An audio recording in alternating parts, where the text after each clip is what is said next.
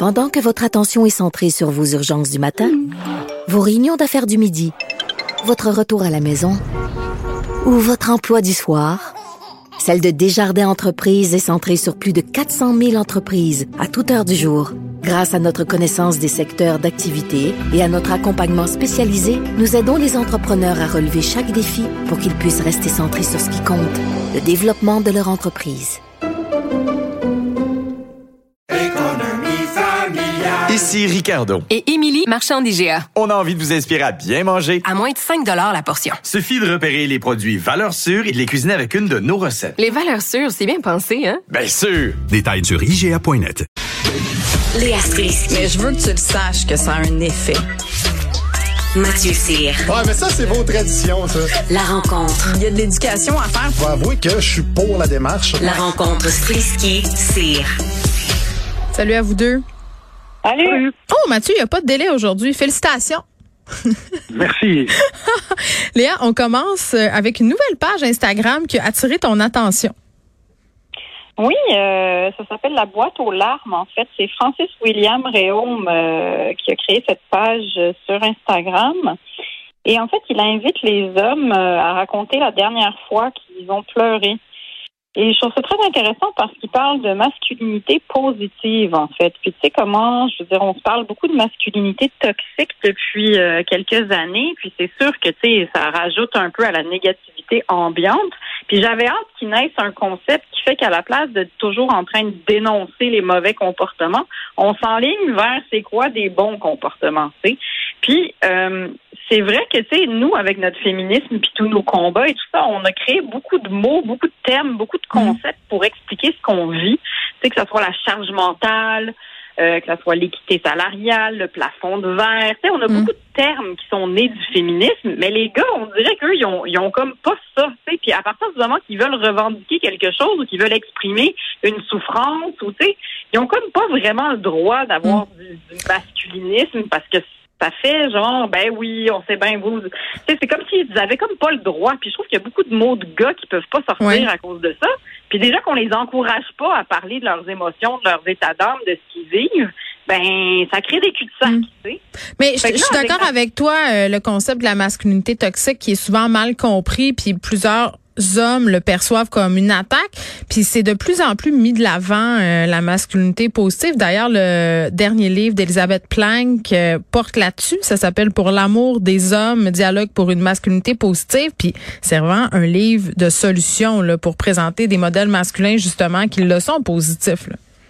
Ben, c'est ça, mais ce que je trouve intéressant de cette page-là, c'est qu'elle a été créée par un homme, justement. C'est vrai. Parce que puis, euh, et justement, lui, il le dit dans un article que j'ai lu dans, dans le 24 heures, c'est qu'il dit que c'est aussi pour donner un, un break aux femmes parce qu'il s'est rendu compte que lui, quand il vivait des choses, souvent, il allait, il allait se tourner vers ses amies femmes. Ah, ben oui. Il allait en parler avec des femmes.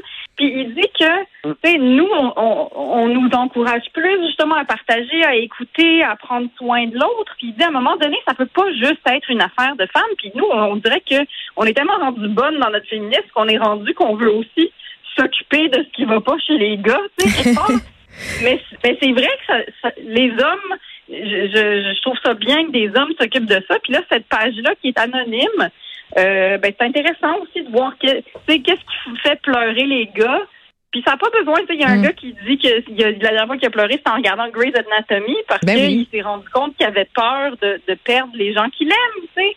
En tout cas, je, je, je, trouve juste ça bien qu'on s'éloigne un peu de l'espèce de modèle de brut, puis ça veut pas dire qu'un un gars peut pas aussi rester dans ce modèle-là. Ça veut dire que c'est complexe d'être mm. quelqu'un, là. Fait c'est juste que ça rajoute une dimension. Mm. Puis, euh, ben, c'est ça. Ben, cette page qui a presque maintenant 2000 abonnés. Mathieu, est-ce que tu te rappelles de la dernière fois que tu as pleuré? Ouais, moi, c'était en mangeant de la sauce piquante. Poète, poète, poète. Pour vrai, là. Ah ouais, ah ouais, non, je mangeais de la sauce piquante en pensant à, la vie qui passe. Non, pour vrai, la dernière fois que j'ai pleuré, c'est, euh, c'est, mais c'est en fait, euh, c'est relié à ma, ma relation amoureuse actuelle. C'est euh, ma blonde qui a eu des, des, des, douleurs au ventre il y a pas longtemps. Puis elle, elle a eu une, une grave maladie en 2015-2016. Elle pesait 70 livres. Elle avait une bactérie qui attaquait ses organes. Elle a failli mourir. Puis elle a commencé à son corps s'est comme régénéré le jour où elle a eu un enfant. Euh, ça a fait une espèce de, de, de, de, de- je sais pas, comme un backwash. Un de- reset. de bactéries, un reset exactement. Puis ben là c'est ça, le- elle a eu mal au ventre récemment, puis euh, elle a dit ça me rappelle quand j'étais malade, puis euh, ça m'a fait pleurer parce que j'ai j'ai pas le goût de la perdre. T'as eu peur. que voilà. Oui, vraiment. Euh, puis c'est c'est quelque chose qui est venu me chercher. Puis c'est c'est vrai que les gars, on, on a on a de la misère à, à, à parler de notre tristesse et à ces émotions-là. Tu sais, je, je me rappelle quand j'étais petit, mon père, lui, il avait, il avait peur des, des chiens. Puis il jamais dit j'ai peur des chiens, il dit j'aime pas ça. Tu sais, euh, quelqu'un, un gars, un gars qui aime pas ça, les, les manèges à ronde, qui donne mal au cœur, qui, a- qui a peur de vomir, il va pas dire genre ça me fait vomir, ça me donne mal au cœur, je, je me sens comme avec des hauts le cœur quand je fais ça, il va juste dire Ah moi j'aime pas ça quand ça tourne. Pas C'est tellement vrai ce que tu dis. Puis ça remonte à loin. Hein. La semaine passée, mon fils s'est pété à tête sur une tablette. Tu sais, il y a sept ans, là, Uh-huh. il est pas très agile. Puis il refoulait ses larmes. Tu sais, il, il, il ravalait tout ça là, par en dedans. Mais, puis là, j'ai dit, mais t'as le droit de pleurer. Ça fait du bien pleurer. Ça ça remonte à Mhm, loin, ben- cette affaire-là. Puis j'ai pas l'impression de l'élever tant que ça dans les schémas de la masculinité tant que ça. Là. Je veux dire... euh, Mais je, je pense que quand ils sont enfants, c'est pire. Euh, puis à un moment donné, ça se replace. Puis c'est un peu, c'est un peu générationnel, je dirais. Tu sais, je suis en quarantaine. Les les gars de mon âge, on a des stigmates par rapport à ça. Par contre, Mm. quand je regarde les plus jeunes, euh, tu sais, j'ai un neveu qui a 22 ans. Puis lui, c'est complètement une autre game. Tu sais, c'est euh, let's go, on se met du vernis à ongles, puis on parle de nos émotions, puis on est ouvert, puis on est donc, euh, on est donc open. Fait que tu sais, je trouve que la génération milléniaux sont, sont plus proches de leurs émotions euh, du côté des, des, des gars. Il y a moins de C'est plus des aides là, à 22 ans, je pense, en ce moment. là. Mais ça, c'est c'est moi. Ouais, En tout cas, peu importe, euh, ils n'ont pas peur d'embrasser leurs émotions. Léa, t'allais ajouter quelque chose? Mais, mais moi, je trouve ça super intéressant comment genre, on est en train de vivre cette espèce de phénomène où est-ce que j'ai l'impression que les hommes se transforment. Puis peut-être que je fais des liens weird, mais moi, j'ai l'impression que c'est parce qu'il y a un modèle qui est en train de mourir en ce moment qu'on voit tout ce genre de backlash aux États-Unis, puis toute cette Mhm. espèce de masculinité qui veut revenir à une espèce d'ancien modèle, mais qui quelque part sait que genre les humains sont en train d'évoluer puis c'est mort là. Fait que c'est triste parce que là eux ils sont en train de ressortir des dossiers d'avortement puis des affaires qu'on prenait complètement pour acquis. Mais je pense que watch out le backlash que ça va faire là. Mm. Une fois qu'on a avancé. Ben, je suis assez d'accord. Les, les hommes, c'est parce que les hommes ont évolué là. Tu sais, il y a plein d'hommes qui ont une conscience qui a vraiment évolué sur des sujets qui touchent les femmes. Puis c'est pas juste les femmes qui vont aller dans la rue là. Je veux dire, je pense qu'ils savent pas à quoi ils s'attaquent. En tout cas, ça, ça suit. voilà. Oui, je pense qu'on. Ben, ils sont un peu dans le. Vas-y, Mathieu. Parce que moi, ils sont, sont- sont un peu dans le camp de, de- au lieu de Make America Great Again, ils sont un peu dans le Make Male Great Again, mais il y a personne qui en C'est vrai. En fait, je pense que c'est Make My Penis Great. Again, en fait. Oui, oh mon Dieu, ça va prendre le chandail de cette affaire-là.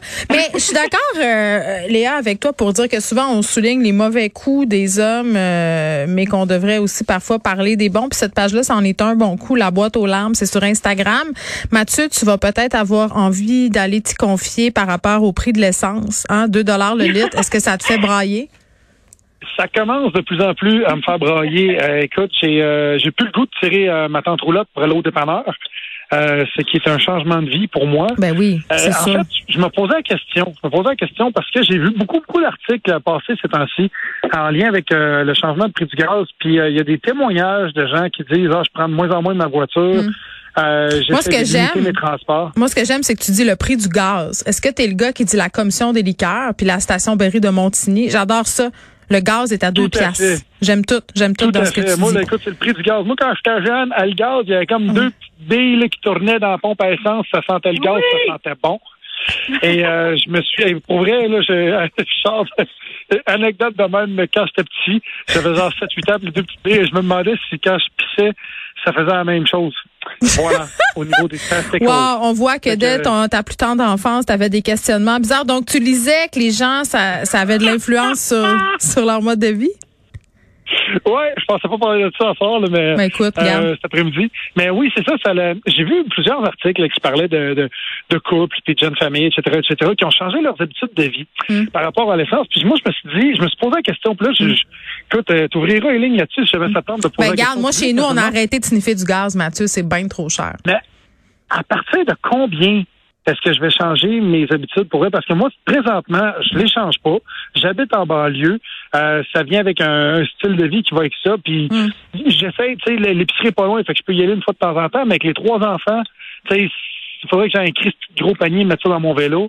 Fait que je j'ai pas changé. Puis je me dis, à un moment donné, tu sais, peut-être qu'à à 5 piastres le litre, je changerais vraiment mes habitudes, mais c'est parce que ça implique aussi un déménagement. Faut que tu habites à Montréal. Faut que tu sais, faut que tu changes ton style de vie au complet. Parce que sinon, faut repenser les villes. Fait que Ah, moi, là, c'est, Léa pourrait t'en parler de repenser les villes. C'est son cheval de bataille.